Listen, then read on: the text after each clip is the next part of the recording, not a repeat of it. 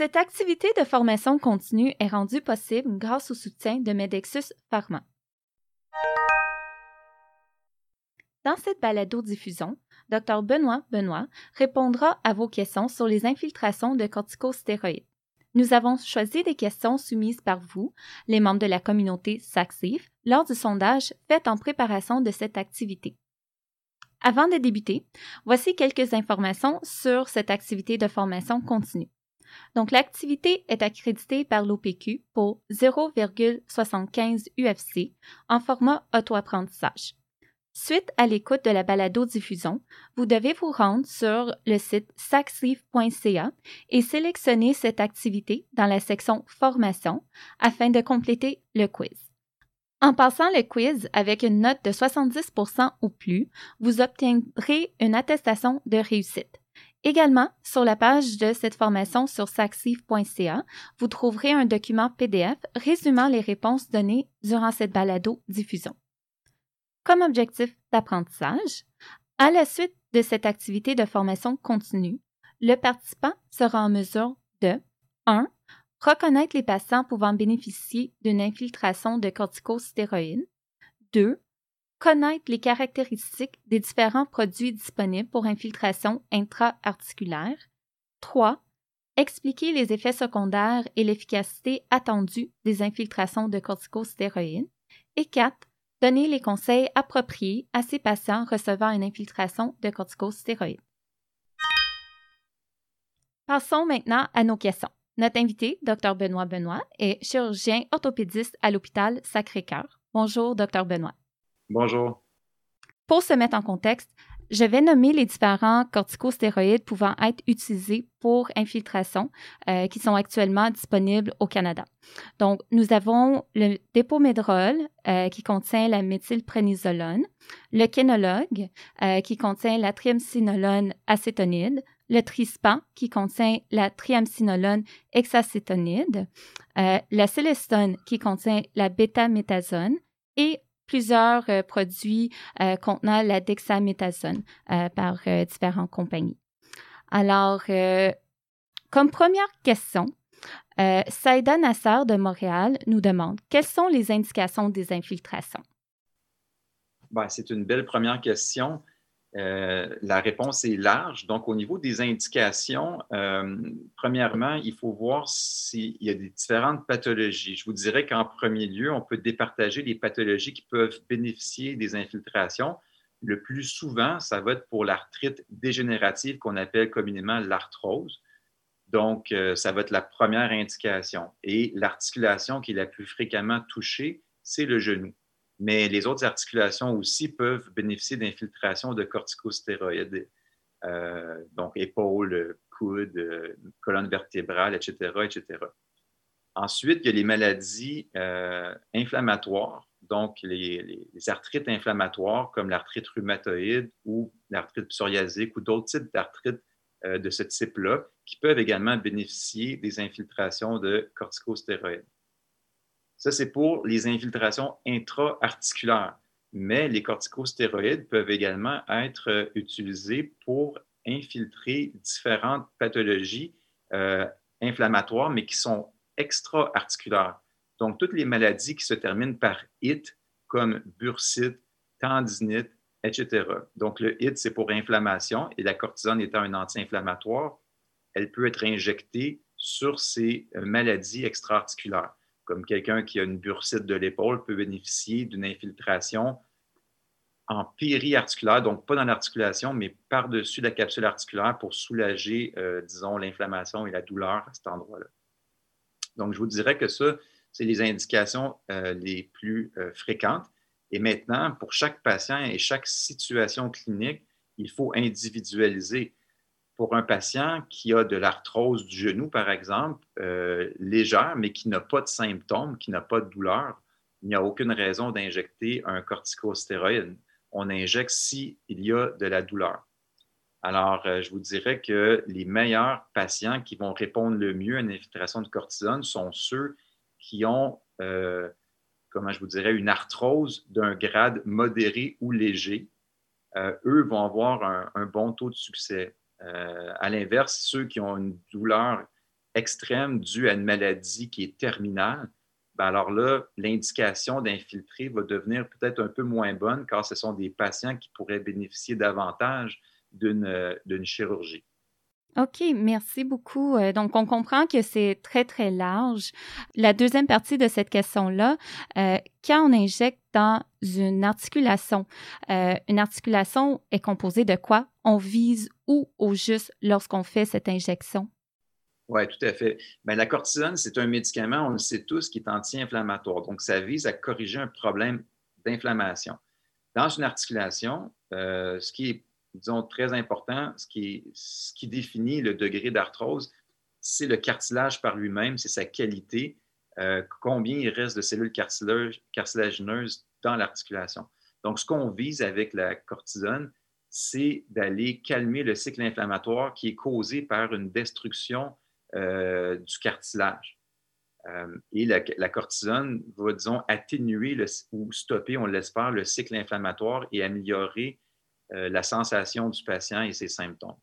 Donc, c'est ça qu'on veut. Et cliniquement, où on injecte va dépendre du site anatomique. Comme par exemple le genou qui est le plus fréquent, ben on va, il y a quelques techniques, mais on va injecter avec euh, une seringue à l'intérieur de l'articulation. Il y a quelques endroits anatomiques où on peut passer de façon sécuritaire l'aiguille pour aller délivrer le médicament à l'intérieur de l'articulation. Donc, ça, pour le genou, on peut très bien le faire de façon sécuritaire avec les repères anatomiques visuels qu'on a comme clinicien. Pour d'autres articulations, toutefois, un, guidage radiologique est requis pour diriger l'aiguille à la bonne place et de façon sécuritaire. Comme par exemple, si on veut injecter une facette articulaire dans la colonne vertébrale, c'est à peu près impossible d'y aller à l'aveuglette. C'est trop profond et le site anatomique à rejoindre est trop petit. Alors, à ce moment-là, on va s'aider d'un guidage radiologique. Un peu la même chose, je vous dirais, pour l'épaule, quand on veut aller euh, à l'intérieur de l'articulation gléno-humérale, c'est très difficile de le faire à l'aveuglette euh, comme ça en cabinet. Donc, c'est préférable d'avoir un guidage échographique ou fluoroscopique, par exemple. Merci. Euh, notre prochaine question vient de Mason Al-Akras de Montréal. Euh, quelles sont les contre-indications des infiltrations de corticostéroïdes? Ben, heureusement, les contre-indications sont très peu nombreuses. Euh, bon, évidemment, si un patient a manifesté une, une, certaine réaction allergique à une infiltration passée, c'est à prendre en compte. la cortisone, toutefois, vous savez, c'est une substance que chaque être humain sécrète de, façon naturelle par ses propres glandes surrénales. Donc, d'être allergique à la cortisone euh, en soi, c'est quelque chose d'à peu près impossible. On pense que les patients vont être plutôt allergiques aux produits, euh, aux autres produits qui seront présents dans le mélange qu'on injecte. Alors, c'est euh, donc pour ces gens-là qui ont eu une réaction passée à un type d'infiltration, ben, on peut évidemment manifester un peu plus de retenue. D'autres contre-indications classiques, euh, si un patient présente une infection active à l'articulation en question, évidemment, on n'ira pas injecter de façon élective un médicament comme la cortisone, ça ne ferait pas de sens. Euh, on peut même extrapoler un peu plus loin à des gens qui auraient une infection active dans un autre site anatomique, comme par exemple quelqu'un qui euh, est sous traitement pour une infection urinaire. Bon, même si c'est loin d'un genou ou d'une hanche, ben, on s'abstient quand même de faire une infiltration qui est élective et non urgente, alors que le patient présente une infection active dans un autre site. Donc, on peut dire au patient, guérissez-vous, revenez nous voir, puis on va traiter euh, votre articulation quand l'autre pathologie sera sous contrôle et réglée. Et aussi, euh, je vous ajouterai un autre euh, truc. Il y a beaucoup de médecins qui ont la crainte d'infiltrer un patient qui est anticoagulé. donc, c'est pas tout le monde. Il y a des cliniciens qui sont pas très euh, nerveux avec ça, euh, mais il y a toujours un risque théorique de créer un hématome quand on fait l'infiltration chez un patient qui est anticoagulé au coumadin, par exemple, ou avec euh, n'importe quel autre type d'anticoagulant. La, la contre-indication n'est pas totale, elle est relative. D'accord. Euh, notre prochaine question vient de Michel Lapam de Brossard. Y a-t-il un impact sur la glycémie? C'est une question à laquelle je répondrais qu'il n'y a euh, peu ou pas d'impact. Euh, en médecine, on est, on n'aime pas être drastique, être gris, être noir ou blanc. Je, suis obligé de dire que c'est toujours possible qu'il y en ait un, mais s'il y en a un, c'est insignifiant et archi rare. Donc, on ne devrait pas s'en soucier. Alors, cliniquement, les patients qui ont un diabète, qui soit insulinotraité ou sous médication orale ou peu importe, on ne devrait pas s'abstenir de faire une infiltration intra-articulaire. Euh, je crois que beaucoup de patients euh, mélangent euh, les effets potentiels secondaires de la cortisone prise de façon orale et de façon prolongée avec l'injection avec intra-articulaire de cortisone quelques fois par année qui n'a à peu près pas d'impact systémique. Donc, ça fait partie du travail des cliniciens de toujours rassurer les patients, de leur dire, ben non, vous savez, une infiltration intra-articulaire, ça ne va pas débalancer votre diabète, ça serait extrêmement surprenant. Ça ne va pas créer d'effets secondaires systémiques, c'est local, c'est une fois. Ce n'est pas comme si on vous prescrit 20 euh, mg de prénisone oralement pendant 5 ans. C'est pas du tout la même chose. Exact, c'est très aigu comme euh, traitement. Euh, vous avez en même temps répondu, je crois, à une autre question qu'on avait qui était quel est l'impact de l'infiltration sur l'inhibition de l'axe cortico-surrénalien? Oui, tout à fait. C'est un peu la, même chose. Hein. Pour inhiber l'axe, ça prend ça prend de la cortisone injectée euh, intramusculaire, des doses euh, quand même sérieuses ou d'une prise orale prolongée. Mais en intra-articulaire, ce n'est même pas une considération pour nous, les cliniciens, euh, qu'il peut y avoir, que ça pourrait affecter cet axe-là. Parfait. Euh, je vais poser deux questions en même temps parce que je crois qu'elles vont, très, bien ensemble. Donc, François Dupuis de Repentigny euh, pose la question quelle est l'innocuité d'un traitement à long terme sur l'articulation? Et Francine Imbeau de Longueuil aimerait savoir euh, quel est le nombre limite d'infiltration par année pour une même articulation? Oui. Alors, au niveau de l'innocuité, je vous dirais que c'est un traitement qui est très sécuritaire. Euh, euh, la crainte des gens, je vous dirais, et euh, de certains cliniciens, certains professionnels de la santé, c'est que d'injecter de la cortisone dans une articulation à répétition puisse faire l'inverse de ce qu'on souhaite, soit accélérer l'usure du cartilage ou son, la, diminution de son épaisseur. Et ça remonte à une étude qui a été publiée longtemps qui a démontré qu'après deux ans d'infiltration à raison de quatre fois par année dans une articulation, on pouvait voir une diminution de l'épaisseur du cartilage de l'ordre de 0.1 mm sur deux ans. Mais c'est tellement euh, insignifiant comme nombre, comme épaisseur, euh, que juste avec l'erreur de la mesure, ce n'est pas significatif. Alors, il n'y a pas vraiment d'études sérieuses qui sous-tendent euh, de façon hors de tout doute que la cortisone a un effet négatif sur l'articulation. Et euh, j'irai plus loin, on sait que ce qui est le plus mauvais pour l'articulation, c'est l'inflammation. Quand quelqu'un présente de l'inflammation, que ce soit dû à une arthrite inflammatoire comme l'arthrite rhumatoïde ou à de l'arthrose, dans l'articulation, il y a plein de molécules qui sont très néfastes pour le cartilage. Euh, et ces molécules-là doivent être euh, enlevé du chemin pour que l'articulation puisse justement aller mieux. Et la cortisone est notre bon allié. Elle va briser le cycle inflammatoire très souvent et donner au patient un soulagement et une disparition euh, partielle ou complète de l'inflammation. Alors, je vous dirais qu'il y a beaucoup plus de chances que la cortisone ait un effet positif que négatif. OK, donc euh, c'est presque un mythe, ce nombre maximal d'infiltration par année? En fait, le nombre maximal par année, euh, on s'entend tous qu'en clinique, on veut un soulagement pour nos patients qui est, disons, perpétuel. Et comme la durée d'action des cortisones, dépendamment, il y a des cortisones longue action qui vont avoir une durée d'action qui excède trois mois, comme le, triamcinolone hexacétonine, mais beaucoup de cliniciens utilisent encore des cortisones qui sont plutôt courte action et qui, elles, vont avoir une durée d'action intra-articulaire de moins de 10 semaines en moyenne, ben c'est sûr que si on injecte une fois par année, le, patient va souffrir la majorité du temps. Donc, ce qu'on recommande, ce qu'on fait, c'est qu'on injecte généralement les gens aux trois mois. Et donc, c'est très accepté dans la pratique médicale de dire on, on injecte les gens environ quatre fois par année.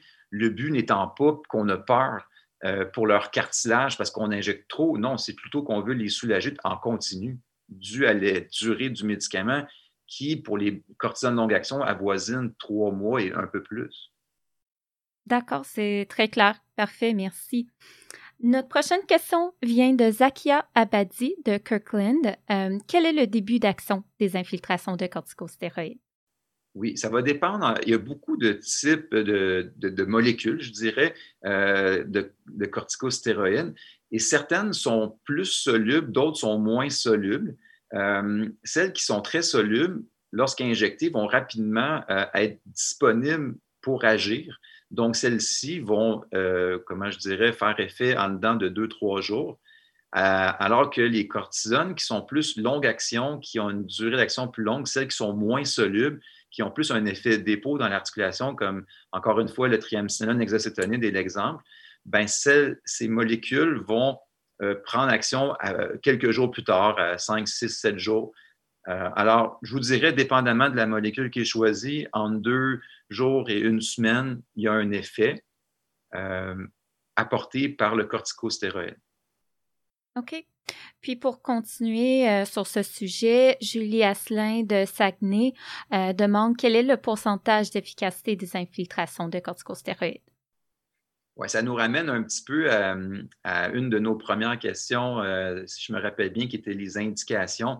Alors, euh, il y a vraiment, euh, la réponse à cela est, très large. L'efficacité va dépendre de l'indication, de l'indication de donner l'injection. Alors, je m'explique. Si, par exemple, euh, quelqu'un, j'ai donné l'exemple tout à l'heure d'un patient qui a une arthrose terminale d'un genou avec une déformité, bref, un patient qui est rendu au stade d'avoir un remplacement articulaire, ben, si on injecte la cortisone à ce patient-là, c'est un mauvais choix de traitement. Donc, l'efficacité, on ne peut pas s'attendre à grand-chose. À l'inverse, si on, choisit une bonne indication, comme par exemple quelqu'un qui a une arthrose légère à modérée du genou, une personne qui est encore capable de fonctionner, mais qui a un petit épanchement articulaire, donc de l'inflammation et euh, une douleur qui est légère à modérée, ben, on peut s'attendre à un taux d'efficacité qui va avoisiner 80% OK. Parfait. Puis, est-ce qu'on peut euh, généraliser et dire comment les infiltrations vont se comparer à d'autres types de traitements? Par exemple, des anti-inflammatoires euh, stéroïdiens, euh, orales ou non stéroïdiens? Oui, si on compare les corticostéroïdes à ces médicaments oraux simples, qui sont les analgésiques type acétaminophène ou anti-inflammatoires en vente libre ou non, c'est sûr que les corticostéroïdes performent beaucoup mieux. On a eu euh, deux très bonnes méta-analyses qui ont été publiées dans les deux dernières années dans des revues très, très euh, bien cotées dans le monde musculo-squelettique qui ont démontré l'efficacité des traitements pour l'arthrose. Et, c'est, et, c'est, euh, les cortisones, spécialement les cortisones longue action, sont hautement supérieures aux traitements oraux-analgésiques simples qu'on a mentionnés. OK. Merci. vous avez un peu répondu. Peut-être vous auriez d'autres choses à dire pour cette question. Annabelle Roy de Québec demande quelle est la durée d'effet des infiltrations de corticostéroïdes. Donc, peut-être vous pourriez revenir là-dessus un peu. Oui, je pense que c'est important aussi parce que les patients veulent savoir à quoi s'attendre. Mmh. Donc, évidemment, les cortisones courte action, euh, celles qui sont très solubles, donc euh, vont durer en moyenne euh, un peu moins de 10 semaines au niveau de l'effet thérapeutique. Et les cortisones longue action, comme le, le triamcinolone qui est le trispan, par exemple, va durer, va excéder trois mois, donc plutôt 13-14 semaines. OK.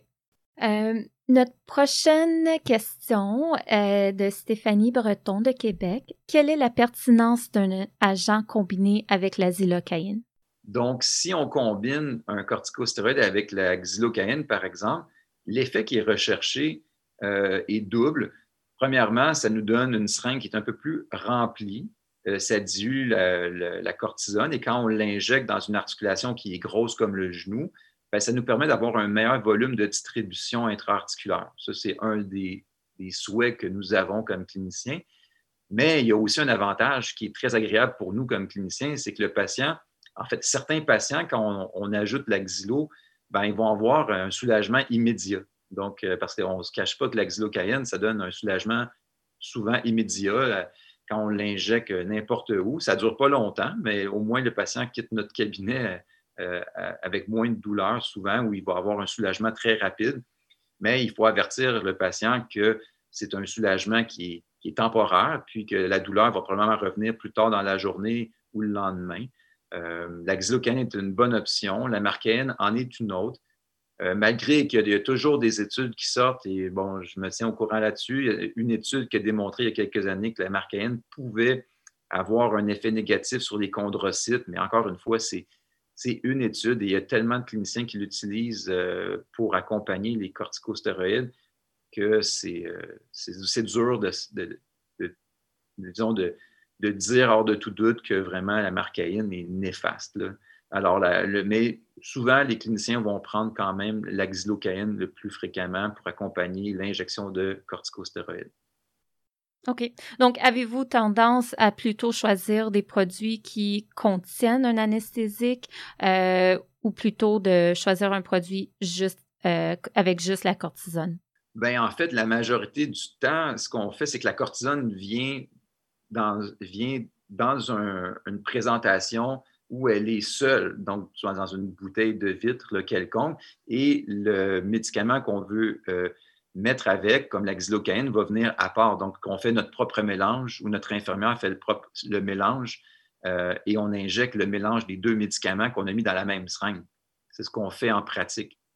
D'accord, OK. Maintenant, euh, on va passer à une question quand même assez large qui vient de Dominique Gagnon de Montréal. Elle demande une comparaison avec l'acide hyaluronique. Euh, je pense qu'on peut peut-être aborder euh, plusieurs points euh, à l'intérieur de, cette question. donc, par exemple, pour commencer, de comparer peut-être la place dans la thérapie les corticostéroïdes versus l'acide hyaluronique. C'est quoi, c'est lequel qu'on choisit et à quel moment? Oui, c'est une excellente question et on pourrait en discuter pendant très, très longtemps. Je vais essayer d'être le plus euh, concis possible pour euh, dire l'essentiel. Donc, l'acide hyaluronique, premièrement, qu'est-ce que c'est? C'est une substance que nos propres chondrocytes, donc notre propre cartilage natif, va sécréter en continu dans notre vie sans qu'on s'en rende compte pour lubrifier nos articulations. Et quand quelqu'un a de l'arthrose d'une articulation, il y a moins de sécrétion de cet acide hyaluronique. Alors, il existe maintenant, produit par différentes compagnies, des présentations d'acide hyaluronique qu'on peut injecter dans une articulation arthrosique. Le but étant de mettre un peu, de remplacer le manque euh, finalement. Alors ça, c'est les injections d'acide hyaluronique. Maintenant, qu'est-ce qui est mieux? Depuis deux ans, on a franchement de très bonnes études qui ont été publiées et il y a eu des méta-analyses de ces différentes études qui démontrent que les acides hyaluroniques de haut poids moléculaire sont les meilleurs injectables au niveau du soulagement et de la durée du soulagement.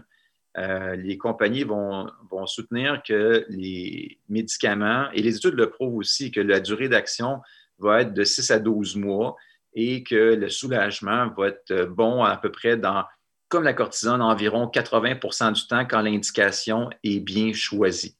Euh, donc, le principal avantage de l'acide hyaluronique, c'est sa durée d'action par rapport à la cortisone qui est plus longue. Maintenant, euh, ce qu'il faut savoir, c'est que ça coûte quelque chose. Euh, au Canada, du moins en tout cas au Québec et dans la majorité des provinces, les acides hyaluroniques ne sont pas remboursés par l'assurance publique et ça coûte quand même relativement cher. Souvent, ça va excéder 500 dollars pour une seule injection, ce qui va rebuter écoutez, un, nombre significatif de patients, je vous dirais plus de 75% des patients ne sont pas prêts à payer cet argent-là, euh, surtout quand il y a l'option de la cortisone qui ne coûte rien, qui a aussi une excellente efficacité. Euh, fait intéressant, il y a même depuis bon, quelques années des acides hyaluroniques qui ont été mélangés dans une présentation avec de, la cortisone, avec du triamcinolone hexacétonine, comme par exemple le Cingal, qui est ni plus ni moins un mélange d'acide hyaluronique avec le Trispan dans la même seringue. Donc, à ce moment-là, on a le meilleur des deux mondes. On injecte euh, l'acide hyaluronique pour une longue durée d'action, puis on a aussi la cortisone qui vient casser l'inflammation au tout début. Donc, ça, ce sont des options aussi que les patients ont, euh, ceux qui veulent investir et payer un peu plus.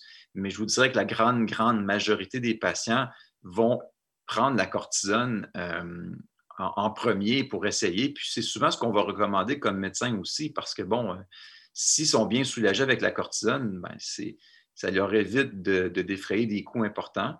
Euh, mais euh, il y a une place pour ça. Il y a certaines personnes qui veulent l'utiliser. Et pour les gens qui répondent plus mal à la cortisone, c'est une option intéressante avant d'aller vers la chirurgie que certains voudront essayer. Euh, quoi d'autre à dire?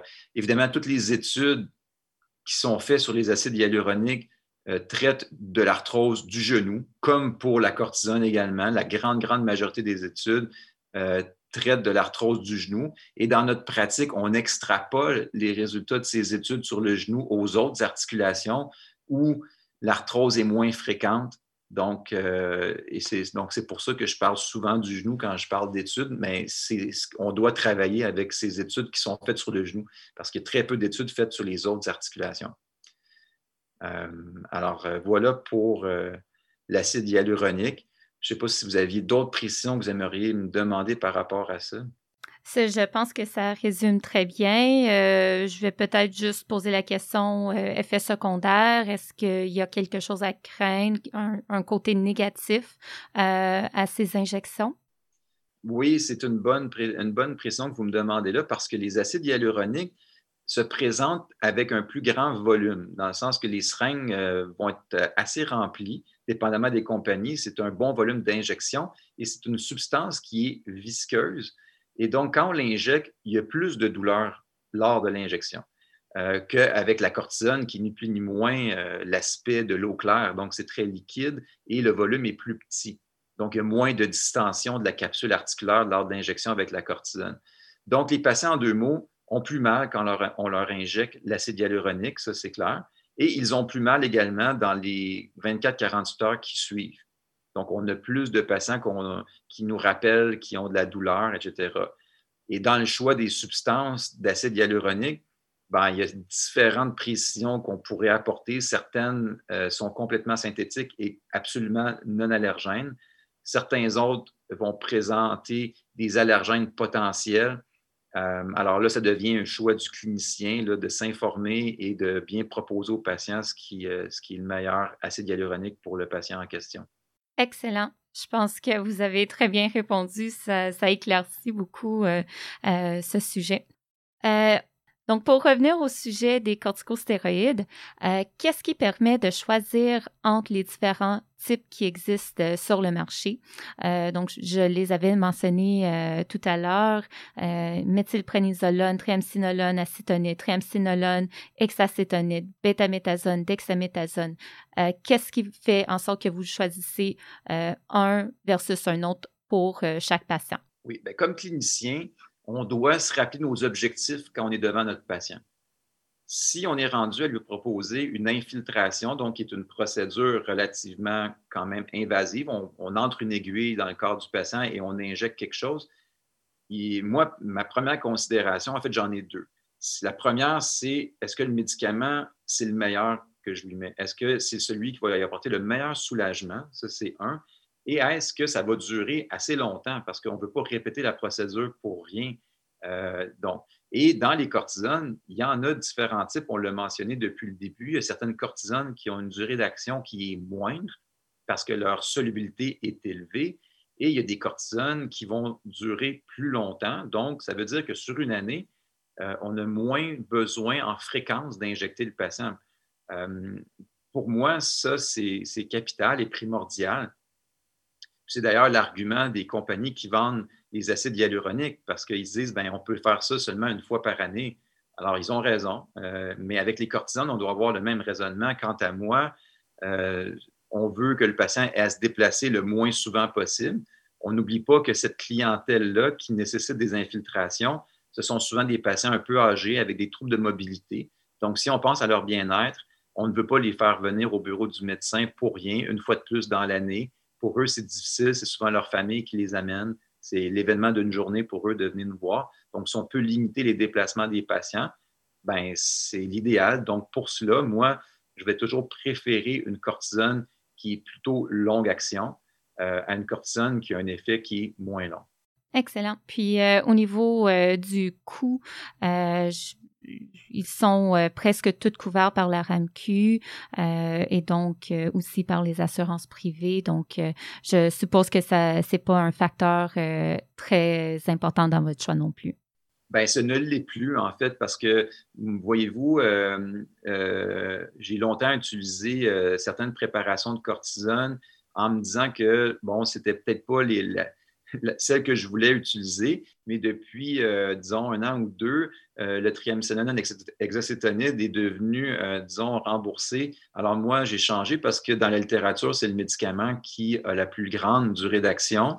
Et donc, pour moi, dès que ça a été remboursé pour les patients, ben, j'ai changé ma pratique envers cette présentation-là pour les raisons que je viens de vous énoncer.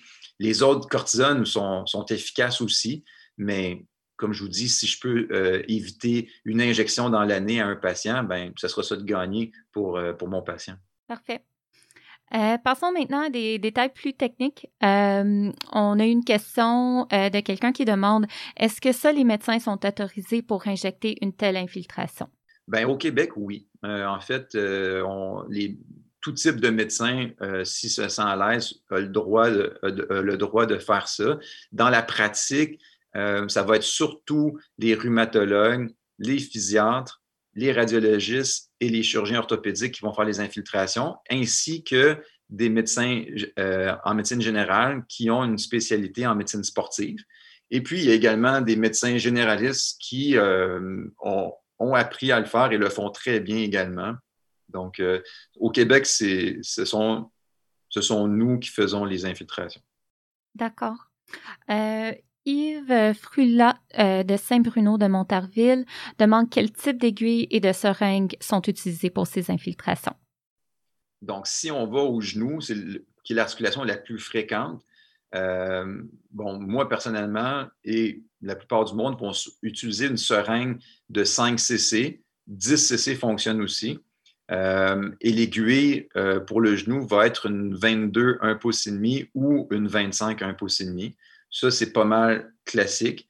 Maintenant, si on va dans des articulations plus petites, euh, la main, par exemple, ben, on ne va pas utiliser une 22, un pouce et demi. On va prendre une aiguille qui est beaucoup plus courte, avec un diamètre qui est beaucoup plus petit. Euh, et on va mettre moins de volume de cortisone également. Pour chaque type de cortisone, il y a des quantités qui sont prédéfinies euh, pour chaque articulation. Donc, ça, il suffit de regarder un peu nos tableaux et de choisir. Donc, en gros, ça va dépendre de l'articulation qui est choisie. Comme un autre exemple que je vous donne, pour infiltrer une hanche chez une personne obèse, euh, ça prend une aiguille spinale qu'on appelle, c'est les mêmes aiguilles avec lesquelles on va, faire les anesthésies rachisiennes au bloc opératoire, donc de très longues aiguilles qu'on va diriger sous guidage fluoroscopique ou échographique pour être certain d'aller à la bonne place en intraarticulaire. Alors donc, la réponse varie selon l'articulation, mais comme le genou est tellement prédominant, on revient à dire qu'une seringue de 5 à 10 avec une aiguille 22 ou 25, un pouce et c'est le standard. Excellent. Puis je suppose que vous avez ces aiguilles euh, en cabinet. C'est pas euh, quelque chose que les pharmaciens ont besoin de fournir euh, quand ils servent le produit, la cortisone elle-même?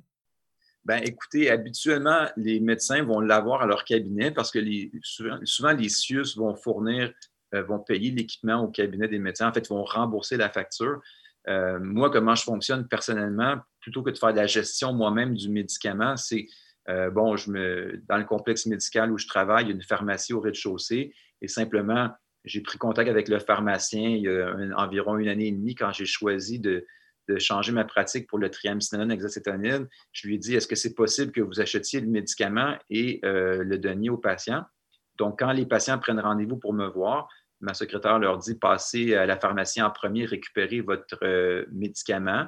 On, donne une prescription au patient. Le patient passe à la pharmacie, prend son médicament et monte avec le médicament à mon cabinet.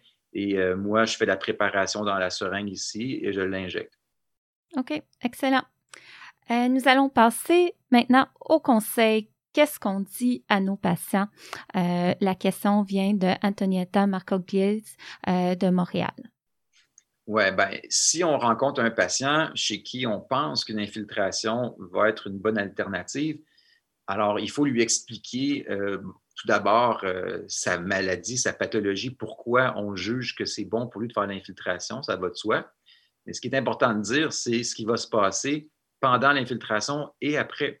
Donc, on lui dit que euh, il va y avoir évidemment une piqûre, que ça va être une douleur mineure. Ce n'est pas pire en termes de douleur qu'une prise de sang, par exemple. Ça va durer moins de 5 secondes, le temps de rentrer l'aiguille, injecter, de ressortir l'aiguille. Il y a l'application d'un petit pansement.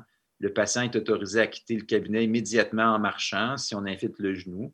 Euh, et euh, on recommande aux patients, dans le premier 24 heures, 48 heures, d'éviter les activités sportives et non essentielles qui impliquent de marcher beaucoup. Euh, et s'il y a de la douleur, qui survient dans les 24-48 heures, ben, simplement prendre un analgésique standard style acétaminophène ou anti-inflammatoire euh, euh, en pharmacie, ou bien et ajouter à cela, mettre de la glace un 10 minutes quelquefois dans la journée ou dans les heures qui vont suivre l'infiltration. Excellent. Est-ce qu'il y a un moment euh, ou un symptôme particulier pour lequel il devrait rappeler son médecin? Bien, ce qu'on craint le plus quand on fait une infiltration, c'est d'introduire une, ou des bactéries avec l'aiguille. Donc, quand on fait notre préparation médicamenteuse, euh, c'est-à-dire quand on prépare la seringue, on aspire le médicament de, la bouteille, on mélange avec l'axilo pour ceux qui veulent le faire. Ensuite, on, recapsule la seringue. Évidemment, on fait ça en technique euh, stérile, on fait attention pour ne pas contaminer l'aiguille. Après, on désinfecte la peau du patient avec un tampon d'alcool et on infiltre.